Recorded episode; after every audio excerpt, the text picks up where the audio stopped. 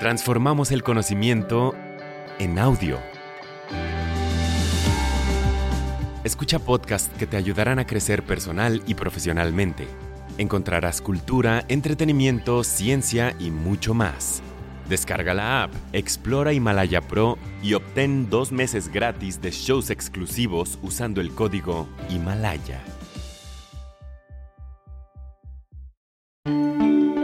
Bienvenidas y bienvenidos a Big Think para llevar.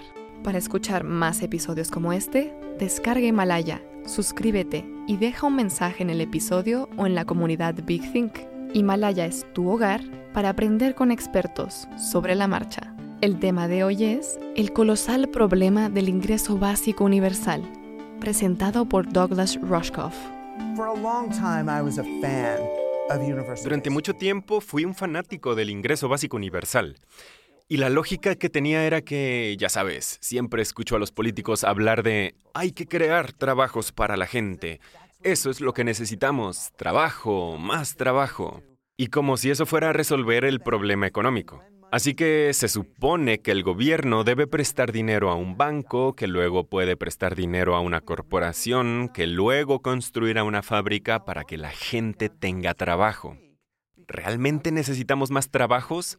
En California, en este momento, mientras hablo, están derribando casas, porque las casas están en ejecución hipotecaria y quieren mantener altos los valores del mercado. El Departamento de Agricultura de Estados Unidos quema comida cada semana para mantener los precios de esa comida altos. A pesar de que hay gente que se muere de hambre y gente que necesita casas, no podemos dejar que la gente tenga esas casas. ¿Por qué? Porque no tienen trabajo. Así que ahora se supone que debemos crear trabajos para que la gente haga cosas inútiles, para que otra gente compre basura plástica que vamos a meter en bodegas o que terminarán en vertederos, solo para que esa gente pueda tener trabajos para que podamos justificar el dejarlos formar parte de la abundancia. Y eso es una especie de trasero al revés. Así que pensé, bueno, ¿y si en lugar de crear trabajos inútiles, qué tal si la gente tiene las cosas que están en abundancia? ¿Por qué no solo dejar que la gente tenga estas casas? ¿Cuál es el problema con esto?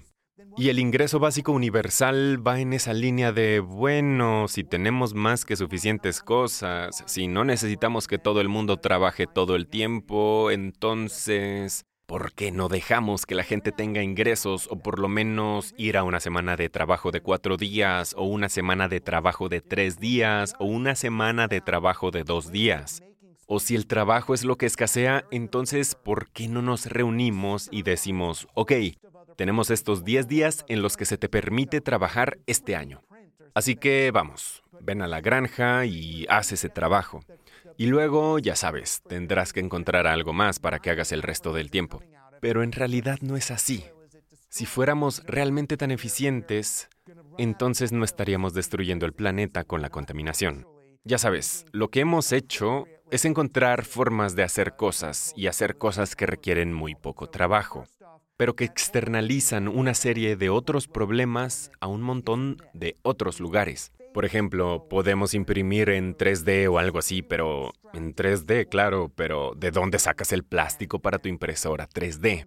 de qué mina en África está saliendo y cómo está destruyendo la capa superior del suelo. Ya sabes, cuando nos quedemos sin capa superior del suelo en 60 años, eso significa que no estamos utilizando las soluciones apropiadas de permacultura, de trabajo intensivo en la agricultura y todo eso. Así que, en primer lugar, toda esa idea de que nos estamos moviendo hacia pocos empleos es un mito. Hemos fingido que hay pocos empleos a través de prácticas comerciales extremadamente extractivas, explotadoras, contaminantes e insostenibles. Y segundo, estaba dando una charla en Uber y les hablaba de los problemas de su modelo de negocio y de cómo están dejando a todos estos conductores sin trabajo. Y aquí están estos freelancers trabajando para la compañía, básicamente entrenando los algoritmos que los reemplazarán sin ninguna participación de ganancias de la compañía en el reparto de utilidades. Y uno de los chicos se levantó y básicamente me citó un pasaje de mi propio libro, lanzando piedras al autobús de Google. Bueno, ¿qué hay del ingreso básico universal? Y cuando lo escuché salir de su boca, me di cuenta, así que el ingreso básico universal no es solo una forma de ayudar a la gente a tener el dinero que necesitan para sobrevivir y tener tiempo para innovar y encontrar otras soluciones. Se está convirtiendo en una excusa para que empresas como Uber no paguen un salario digno a sus trabajadores. Entonces, ¿cuál es la idea? Ah, conseguiremos que el gobierno imprima más dinero para dárselo a los trabajadores para que lo gasten con nosotros.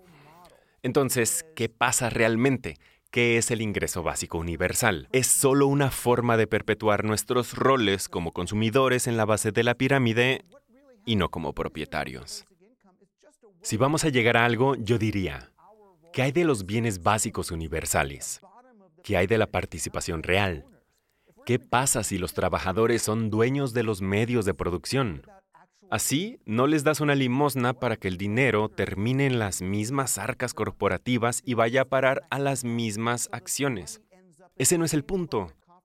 Lo que hace el ingreso básico universal, si miras todo el modelo, es permite a la gente que posee la mayor parte de nuestro mundo ser dueños de más y más de él. Solo imprimimos más dinero y más de él llega a la cima. Esa no es la manera de obtener una equidad a largo plazo. Claro, la seguridad social, la asistencia social, el seguro de desempleo, todo eso está bien para los necesitados, pero no es una gran estrategia económica a largo plazo. En realidad, es solo una curita sobre el capitalismo corporativo extractivo. ¿Cómo podemos extraer más? Solo imprimiremos más dinero para que podamos extraer más. ¿Quieres oír más episodios como este? Suscríbete a Himalaya, tu hogar para aprender con expertos sobre la marcha.